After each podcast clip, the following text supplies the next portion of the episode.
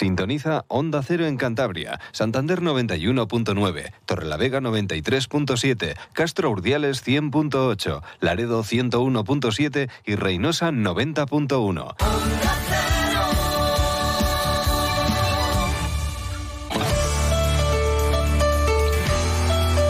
Cantabria en la Onda. Deportes con Fran Diez. Onda Cero. Saludos, tiempo ya para la información deportiva. Feliz lunes. Tenemos que contarles muchas cosas bonitas, algunas eh, también pues menos eh, chulas eh, que han ocurrido durante el fin de semana, como la derrota del Racing. Pero bueno, hemos tenido también victorias épicas, como la del Sinfín, que consiguió ganar al Cisne y eso que estuvo por detrás en el marcador todo el partido. Solamente los últimos segundos estuvo por delante y al final acabó ganando y saliendo de los puestos de descenso, que parece increíble. Hemos tenido también eventos diferentes, como la visita de los Leones, la selección española de rugby al Malecón era la primera vez que jugaba un partido oficial aquí en Cantabria, la selección española de rugby. Muchas cosas que contarles. José Luis San Julián está la realización técnica de este programa y tenemos por delante media hora para analizar, por ejemplo, la derrota del Racing. Qué desastre, Una derrota durísima, una oportunidad perdida una vuelta a los hábitos del pasado, en fin, una derrota de estas que no es una más, 2-1 en el Estadio de la Cerámica, donde nunca había ganado el Villarreal B, el Racing siempre pionero para estas cosas, también en lo malo, y eso que llegó a adelantarse en el marcador es verdad que la primera parte pues no estuvo bien, pero dices, bueno, consigues irte al vestuario sin encajar goles, te pones por delante en un contragolpe, aprovechándolo, se hizo muy bien con ese centro largo de Sangali, buscando Ñigo Vicente, que, bueno, sin ser el más rápido del mundo, pues consiguió llegar, porque pilló desprevenido el Racing a, la defensa del conjunto amarillo, y al final, pues bueno, su buen pase y la buena definición de, de Jordi Bola. Te pones 0-1 y a partir de ahí, pues encerrados atrás en su área, no vimos ni ese equipo valiente, ni intenso en defensa del que, pues, bueno, tanto habla José Alberto López, pregona pues esas características de su equipo y vimos todo lo contrario, ¿no? Con balón mal y en defensa pues todavía peor porque no se encimaba al rival en ningún momento, ¿no? Vimos algún jugador que incluso es que parecía que iba andando, que no se jugaba nada el Racing.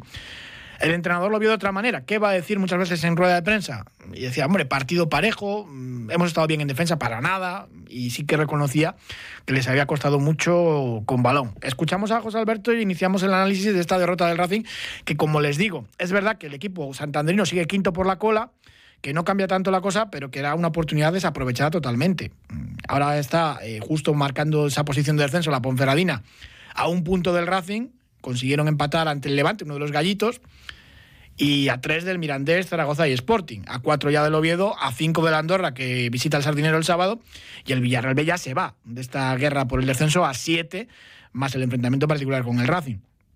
Una auténtica lástima. José Alberto, pues eso, partido parejo, no estuvimos eh, bien con balón, en fin, lo escuchamos. Creo que el partido ha sido parejo. Que esperaba a nivel defensivo, eh, creo que mi equipo ha estado bien y con balón es cierto que nos ha costado generar eh, ocasiones, generar situaciones de gol, eh, poder jugar hacia adelante tras, tras recuperación. Y la realidad es que necesitamos la, mejor versión de, cada jugador para conseguir ganar partidos. Y estoy pues disgustado y, también, por qué no decirlo, también algo enfadado por un partido que, que te pones 0-1 no, no se nos puede escapar en la situación en la que estamos. Y tenemos que apretar y tenemos que seguir y tenemos que saber jugar los momentos de partido y no lo hemos interpretado nada bien. No se puede escapar la victoria, pero se escapó y se veía venir porque el Villarreal B estaba constantemente atacando, disparando desde fuera, se veía venir. Saludamos ya a nuestro mister José Ramón Moncaleán, ¿qué tal? Buenas tardes. Hola, buenas tardes. Pues hombre, el entrenador del Racing, José Alberto López, pues qué va a decir en rueda de prensa, pero bien en defensa no estuvieron. Con, balón, evidentemente el equipo fue muchas veces incapaz de hilar tres o cuatro pases seguidos. Faltó de todo. Sí, la verdad es que sí, que fue un, un partido un poco decepcionante y más como se dio, ¿no? Bueno, pues en la primera parte eh, Villarreal llevó la iniciativa, eh, tuvo un par de ocasiones bastante claras para haberse puesto por delante en el, marcador, eh, no lo consiguió, hubo por parte del Racing falta de agresividad, les dio mucha mucha distancia, no les presionó, eh, faltó agresividad y, y bueno, pues el, el, Villarreal, vuelvo a repetir, no se puso por delante, no aprovechó estas eh, entre comillas, ciertas facilidades que le dio el, el Racing y luego en la segunda parte cometió un error gravísimo, una falta de equilibrio eh, importante en una estrategia y en la contra el Racing se puso por delante el marcador, lo cual eh, le favorecieron absolutamente todos los datos ¿no? sobre el terreno de juego al Racing y no lo supo aprovechar, la verdad.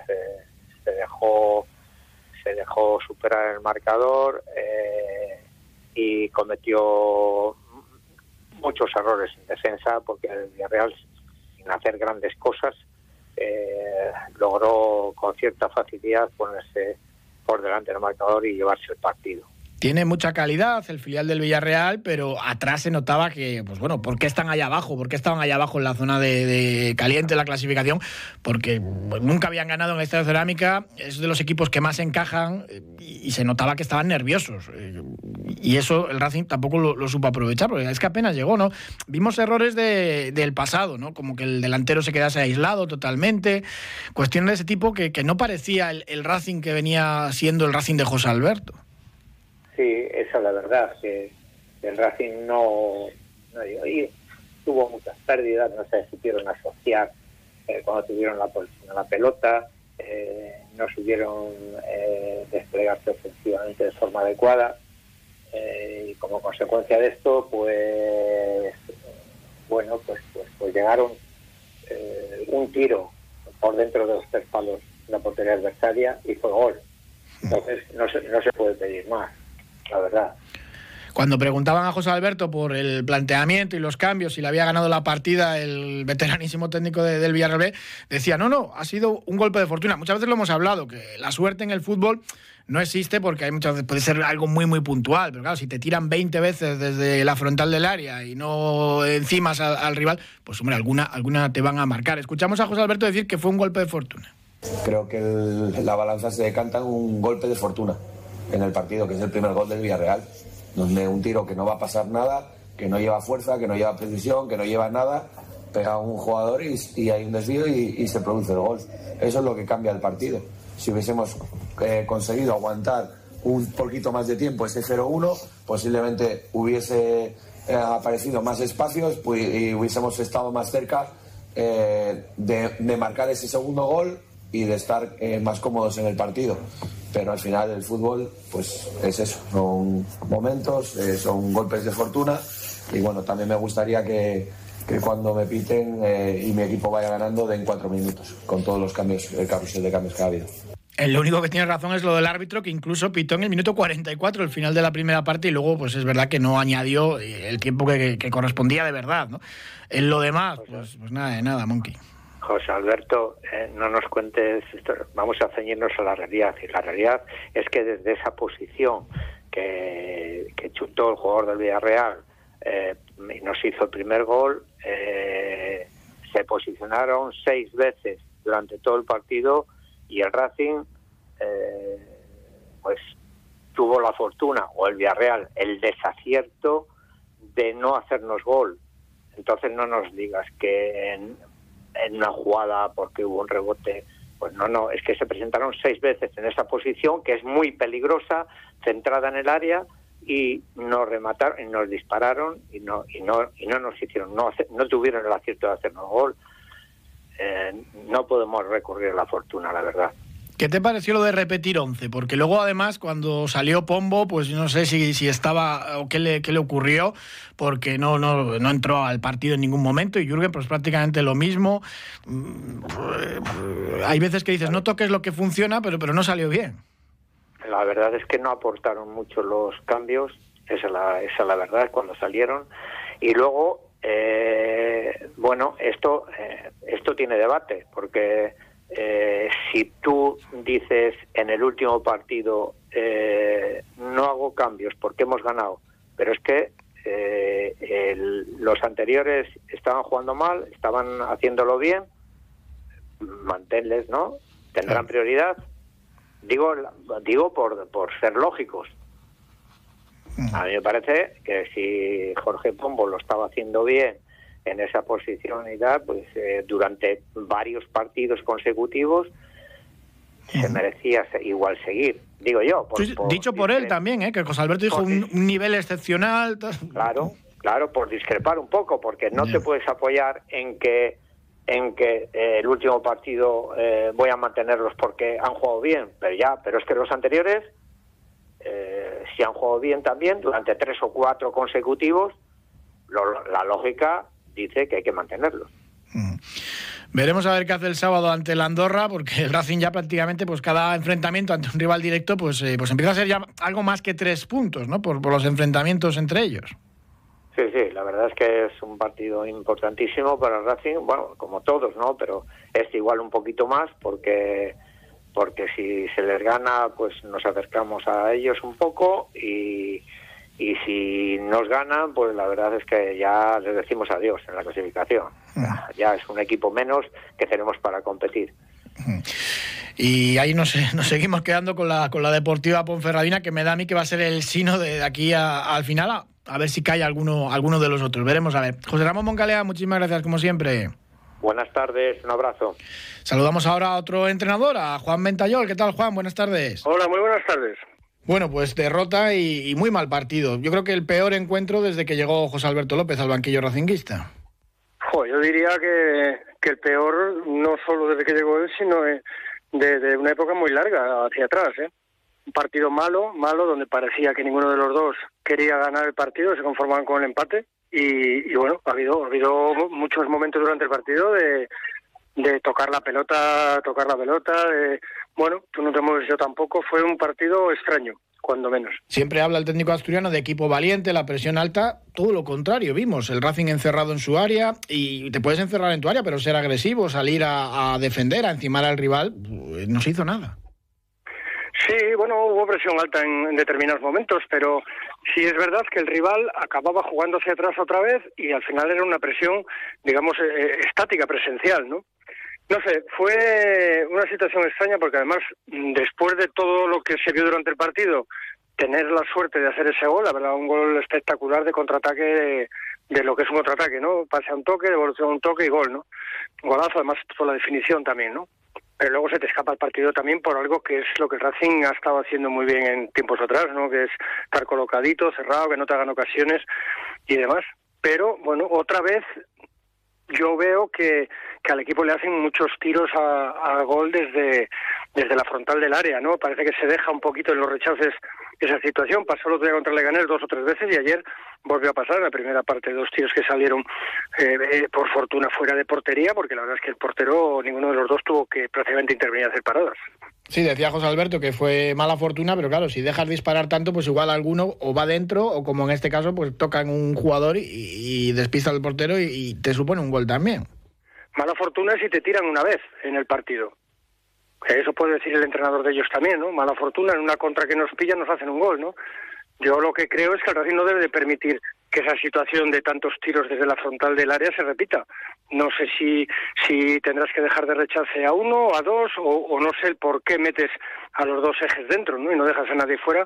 De hecho, ha habido, incluso en situaciones de juego, ha habido, ha habido un par de veces en la primera parte que, que dejamos controlar, que dejamos preparar el tiro, preparar el tiro, no sé, como si tuviésemos un exceso de confianza que con mucha gente dentro no, no, no hay espacio para que pueda entrar gol. Le salió mal a José Alberto lo de repetir 11, que esto hay muchas veces que se alaba, ¿no? Lo de no toques lo que funciona y luego, pues bueno, con los cambios tampoco se arregló nada porque es que no llegó a funcionar en ningún momento el equipo. Los dichos están muy bien cuando, cuando se cumplen, ¿no? Eh, no toques nada de lo que funciona, ya te digo yo, si ganas un día de casualidad con cuatro suplentes, ya te digo yo si cambias o no.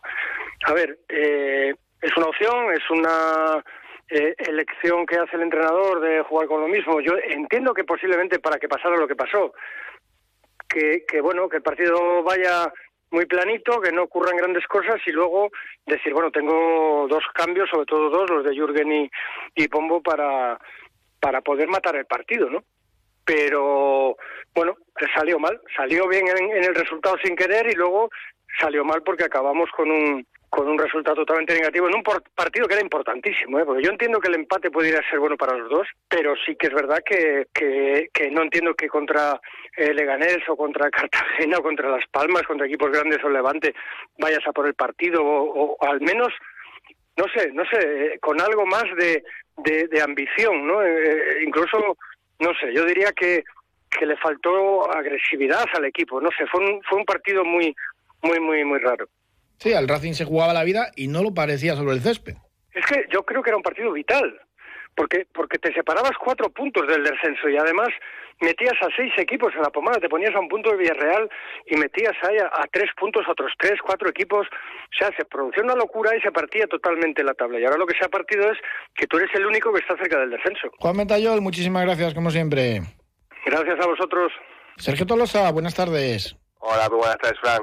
Bueno, la verdad que una derrota durísima la cosechada por el Racing en el Estadio de la Cerámica. Una derrota pues complicada de digerir porque pues no salieron las cosas, luego pues vimos cosas que se están repitiendo en lo que son las últimas jornadas en tema de fallos defensivos, Luego, pues también preocupante es pues el tema de los cambios que seguimos sin restar más que sumar. Y ahora el problema está que pues gente que ha sido titular hasta ahora pues eh, no le das la titularidad. Pues eh, en el momento en el que sales al campo ves que el pasotismo, el pasotismo pues que, ves en el campo pues también deja de preocupar y eso pues encima desagrama un poco porque al final pues eh, no solo puedes contar con 11 jugadores sino que tienes que contar con lo menos con 17 y 18 que pueden entrar al campo perfectamente de titular o a lo largo del partido y no podemos estar ya que esta final de temporada pues solo con gente involucrada que sean 12 o 13 jugadores.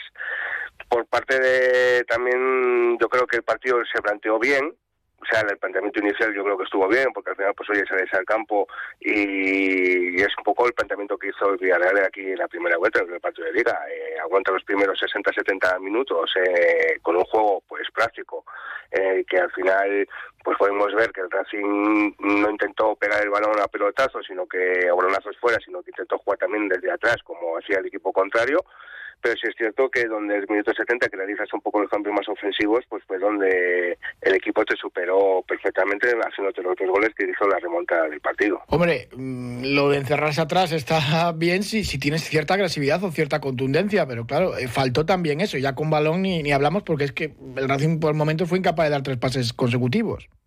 Sí, a ver, la verdad es que por resumir la primera parte, la podemos resumir perfectamente, pues fue en que el Racing únicamente creó pues una llegada de Embula en el minuto 3 con un pase de la muerte y luego un disparo de Íñigo desde la frontal del área que se le fue alto. Tema de juego, mmm, no es lo que hablamos, no ha habido pelotazos, pero es verdad que la efectividad de cara a llegar hacia arriba, pues oye, en este caso no pudimos contratar con Rocco eh, en ningún momento y al final pues oye se notó ese enlace que a Íñigo Vicente que incluso le vimos que tenía que recibir más abajo para poder crear algo.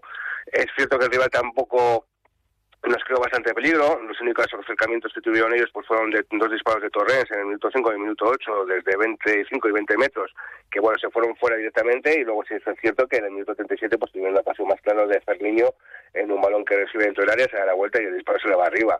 Al cómputo general a puntos en el descanso nos podíamos ir con un empate perfectamente. Y oye, pues al final sumas un, un empate fuera de casa, que no está mal, siempre te lo corre goles con una victoria en casa pero la segunda parte, pues oye, la única ocasión que tuvimos fue el gol, que es en una estrategia que realizan ellos ofensiva, la realizan mal, haces un contraataque, eso sí que decirlo, perfectamente llevado por el equipo, con un pase largo de Sangali, un pase espectacular de Inigo Vicente y la definición no menos de Mbula, oye, pues dices, oye, mira, me pongo a 0-1, y ya veo las cosas de otra manera. Ya incluso la televisión pues ya empezaban a decir, pues bueno, es que el Racing se suma estos tres puntos, ya se empieza a meter eh, eh con el 14, con el 15, con el 16, ya pues a la gente, claro, se empieza a ver los ojos de otra manera y a partir de ahí pues fue la, apocalipsis. Tres minutos más tarde pues te empatan, te empatan de esa manera que es otra vez con un tiro desde fuera del área en la que no defendimos ningún tiro cerca de la frontal del área del equipo rival, que es cierto que le pega a Germán y va para adentro, que lo puedes decidir como achacarlo como mala suerte, pero eso al final,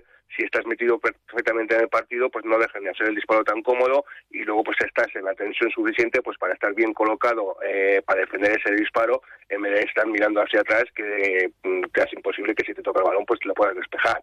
Y luego pues a partir de ahí con los cambios que hablamos, el equipo pues no reaccionó y al final pues hoy nos meten un gol en el, minuto, en el minuto 87 que al final pues ves un poco por resumir el partido pues eh, un pase que nos ponen por detrás del lateral y del y del interior de Geray y de Saúl Germán rompiendo fuera de juego y luego pues al final que llega hasta la línea de fondo y hace un pase de la muerte de atrás para que un jugador que está totalmente solo pues hoy nos consigan hacer el 2-1 definitivo y al final pues te quedas con cara de tontos, sin los puntos y sin la posibilidad de meter un hachazo ahí lo que es a la, a la línea de, descenso de, la clasificación.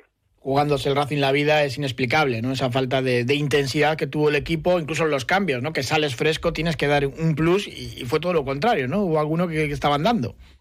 Sí, es que eso fue lo peor, que al final, pues eh, sí es cierto que José Alberto estuvo listo porque también es cierto que le obligó un poquito lo que es el pues el partido, que los cambios los tuvo que realizar sobre todo pues en tema de jugadores que tenían tarjeta, pues para no sufrir una segunda tarjeta, ya sabes que juegas contra cuando juegas contra rivales como como los filiales, como Villarreal B, que son equipos que son jugones, pues al final una entrada que llegas tarde al tiempo te va a suponer una tarjeta amarilla, pues entonces al final pues oye, quitas a Rocco, quitas también lo que es a, a este al Lasoro, al final pues oye pues tienes que, que guardar un poco las cosas y no quedarte con ello porque no, entonces sí que casi sería imposible jugando con esta gente tal como mueve el balón. Pero en el momento en el que entre, en teoría vas a dar tu paso hacia adelante los jugadores que entran en el campo pues te van andando eh, no no hacen todo lo que tienen que hacer en el sentido de, por lo menos, la actitud de un equipo pues que se está jugando la vida, pues al final te deja preocupado. Lo único que podemos ya hacer es, eh, pues oye, achacarlo mal momento que ha habido en el partido, a una reflexión que hay que hacer con esos jugadores y a pensar en el partido del sábado contra Andorra, que es vital, ya que es un equipo que ha ganado este fin de semana. Cierto que mete, deja allí al Sporting también otro rival de, eh, con el que estamos, pero mm, el partido del sábado se hace indispensable pues para meternos en la pomada otra vez y estar en el grupo ese que esté un poco por encima más desahogado de lo que es el descenso. Sergio Tolosa, muchísimas gracias. Muchas gracias, Fran, un saludo. Seguimos con el fútbol en segunda federación. Al menos no perdió ninguno de los tres equipos cántabros que tenemos en esta categoría. Eso sí, mira uno la clasificación y vemos a los tres, al Laredo, al Rayo Cantabria y a la Gimnástica, pues de mitad de tabla para abajo. Y esto pues es preocupante, ¿no? especialmente para Laredo, que lucha por salir de los puestos de descenso, y para el Rayo Cantabria, que está también en una situación complicada, ahora en puestos de, promoción. Y la gimnástica, pues que se aleja un poco de ese objetivo, ¿no? que era jugar el playoff de ascenso, que también lo tenía el filial racinguista. El Laredo empató en San Lorenzo sin goles ante el Coruso, debutó eh, Miquel, eh, Miquel Álvaro, a sus 40 años como nuevo jugador Pejino, salió en el minuto 58, ganó el Rayo Cantabria 2-0 al Polvorín, el filial del Lugo, con tantos de Dani González y de Neco mm, Celorio, que, es un auténtico golazo, el segundo, y empató la gimnástica ante el Cristo Atlético en Palencia y lo tuvo complicado porque el empate llegó con un tanto de Alberto Gómez en el minuto 80 y estaba ya la gimnástica con un hombre menos. Escuchamos a Ceci Fernández, que es el entrenador de los gimnásticos. Una señal de identidad de, este equipo, ¿no? que, se sobrepone siempre a, adversidades, en este caso en la primera parte al, nivel del Palencia y en la segunda parte a, quedarnos con 10 y bueno, es para estar orgulloso de los chicos y nada, pues esta semana corregir lo que, lo que podemos corregir, que creo que, que es bastante, sobre todo en la, en la, primera parte, y seguir potenciando las cosas buenas que hacemos, que, también son muchas. Pues a seguir eh, trabajando en el Malecón, la casa de los gimnásticos, lo que tuvimos fue rugby, esa fiesta del deporte del balón oval que fue una fiesta sobre todo los aledaños del malecón, porque en el césped, pues Georgia fue muy, muy superior a España. 3 a 41 ganaron los georgianos, han ganado las últimas competiciones, la última década son 9 de, 10 las veces que ha ganado este Seis Naciones B con nuevo formato ahora y España pues fue incapaz de conseguir un ensayo. Es un equipo, lo veníamos hablando la semana pasada, eh, en remodelación, después de lo que ha sucedido, después de quedarse apeados del Mundial por una decisión eh, extradeportiva, pues evidentemente pues en el campo ante Georgia tuvieron poco que hacer. Eso sí, fue una fiesta. Hubo menos gente de lo esperado porque hubo unos 3.500 espectadores en el malecón y se hablaba de que iba a estar lleno. Pues bueno, al final se quedó un poquito más de, media entrada. Ya conoce España su rival, se va a medir a Portugal a domicilio porque quedó segunda de su grupo después de no ganar a Georgia. Y eso será ya si consigue superar eh, la semifinal ante Portugal, que es difícil, pues luego ya volveremos a ver aquí a los Leones en España el 19 de marzo en Badajoz, en el nuevo vivero, porque ahí se va a disputar el tercer y cuarto puesto y la final esperemos que, en la final pues vuelva a estar España. Se enfrentaría seguramente a Georgia, que debe jugar ahora la semifinal contra Rumanía. En balonmano sí que disfrutamos muchísimo al borde del infarto porque lo del sinfín fue increíble. Ganaron 21 a 20 al Cisne, pero ganaron eh, después de ir a remolque en el marcador todo el partido. Solamente menos de un minuto al final que se pusieron por delante. El equipo gallego incluso uh, tuvo una ocasión increíble a portería vacía evidentemente disparando desde el campo propio y se estrelló el esférico en el, en el poste, eh, como les digo, de, infarto, ¿no? una, actuación sensacional de Ali, el, portero de, Egipto. 22 paradas, es el portero que más para de toda la Soval. Y ayer un 52,3% de, de, porcentaje de, balones parados. Fue increíble el partidazo de, Ali. Un triunfo que saca al sinfín de los puestos de descenso directo, es ahora tercero por la cola en puesto de promoción y deja por debajo a Guadalajara y a Cisne. Escuchamos a Diego Monzón, jugador del conjunto santanderino. Hemos salido en la segunda parte no, muy bien, pero con, el esfuerzo y el trabajo de, todo el equipo, eh, usando acción y acción, nos hemos ajustado y por suerte en los últimos minutos hemos dado la vuelta con un gigantoso eh, Mohamed Ali nada, muy contentos por la victoria, que nos vamos eh, en la clasificación con 12 puntos, eh, 3 de 3 en la, segunda vuelta, dejamos abajo a Guadalajara, 5 de 5 puntos y es un resultado que era muy, muy importante. A pie de pista, Diego Monzón, el Maño, increíble el, triunfo del Sinfín y cómo se celebró. ¿eh? Y desde que se ha retomado la competición, después del parón por el Mundial, pues esas tres victorias consecutivas del equipo de Rubén Garabaya, que parece increíble ¿no? Eh, conseguirlas después de haber estado tantos y tantos partidos sin ganar ni uno y estando colista de, la Soval y ahora fuera de los puntos de descenso. Le fue mal al otro equipo cántabro, al Batco, que cayó el viernes por la noche 38 a 30 en Irún, un auténtico balapalo allí en Artalecu. Lo avisaba Les Mozas, el entrenador de los Naranjas, que iba a ser un partido dificilísimo y evidentemente eh, lo es. Mantiene el Batco el cuarto puesto de la Soval, está en puestos europeos, eso sí, con 21 puntos, lo mismos que la de Mar de León, y ahora el Vidasoa Irún está solamente a un punto por debajo. 19 puntos tiene ya el balonmano Logroño La Rioja y ya un poquito más atrás, en la octava posición, el, Puente Genil también con, 18 puntos. De momento, el Batco está bien, pero se llevó un correctivo serio y lo reconocía a Les Mozas salvo el inicio en el que hemos estado más o menos igualados y aunque no conseguimos defender, pues en ataque teníamos más o menos claridad. Eh, luego el resto de los siguientes 50 minutos ha sido bueno. Eh, hemos estado a remolque de, de Vidasoa todo el partido.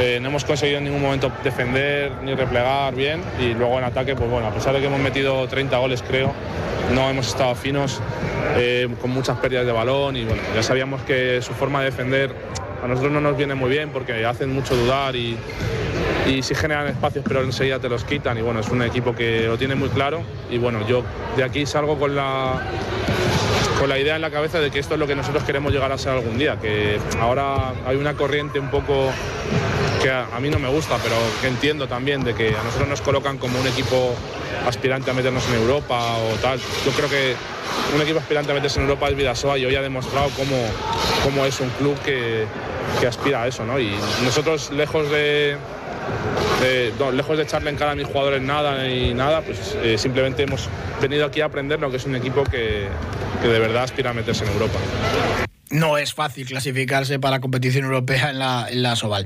En balomano femenino, perdió también el Atlántico Pereda 24 a 27 en el pabellón de la Bricia ante el Cleva. Sí que ganó el grupo Alega en la Leporo de baloncesto después de dos semanas de parón. La última derrota en Guipúzcoa fue muy dura para el grupo Alega y se resarció porque fue una victoria muy muy contundente ante el Tau Castellón, 20 puntos arriba el conjunto torlavense. Escuchamos a David Mangas, el entrenador. De Guipúzcoa nos venimos jodidos, que ha sido dos semanas en las que nos dolió como, no el hecho de perder, porque es una cancha que es complicada, sino el cómo, cómo lo hicimos, que creo que no, que no es el, ADN de este equipo y, bueno, pues nos dolió y ha sido dos semanas de, trabajo duro, eh, del día a día ha sido, ha sido muy bueno por parte de todo el equipo. Hemos encadenado dos semanas con todos los jugadores disponibles, salvo los dos lesionados que tenemos y, y bueno, hoy en el inicio del partido pues han, han salido con la intensidad, el contacto, la energía que, que requería para enfrentarse a un rival como, como Castelló. Y tuvimos también boxeo. Jesús Lasso ganó su segundo combate profesional ante Borja López a los puntos. Escuchamos a Marcos Lasso, su entrenador y su padre. Fue un combate muy intenso contra un boxeador que vino a dar la cara, que no se arrugó en ningún momento, que soportó golpes muy, muy fuertes de hecho, al acabar el combate tuvo que, tuvo que ir a visitar un hospital para que le cosieran varios cortes y bueno, acabó bastante lastimado. Pero bueno, es un hombre que dio la talla, ¿eh? dio la cara, no se arrugó en ningún momento, ya te digo. Y bueno, pues seguimos creciendo y paso a paso. Y tres oros y una plata en los nacionales de atletismo en pista cubierta que se disputaron en Madrid. Jenny Egosa, Carlos Tobalina y Pablo Martínez Oro y la plata de Mohamed Atawi. Muchísimas gracias por habernos acompañado. Un saludo.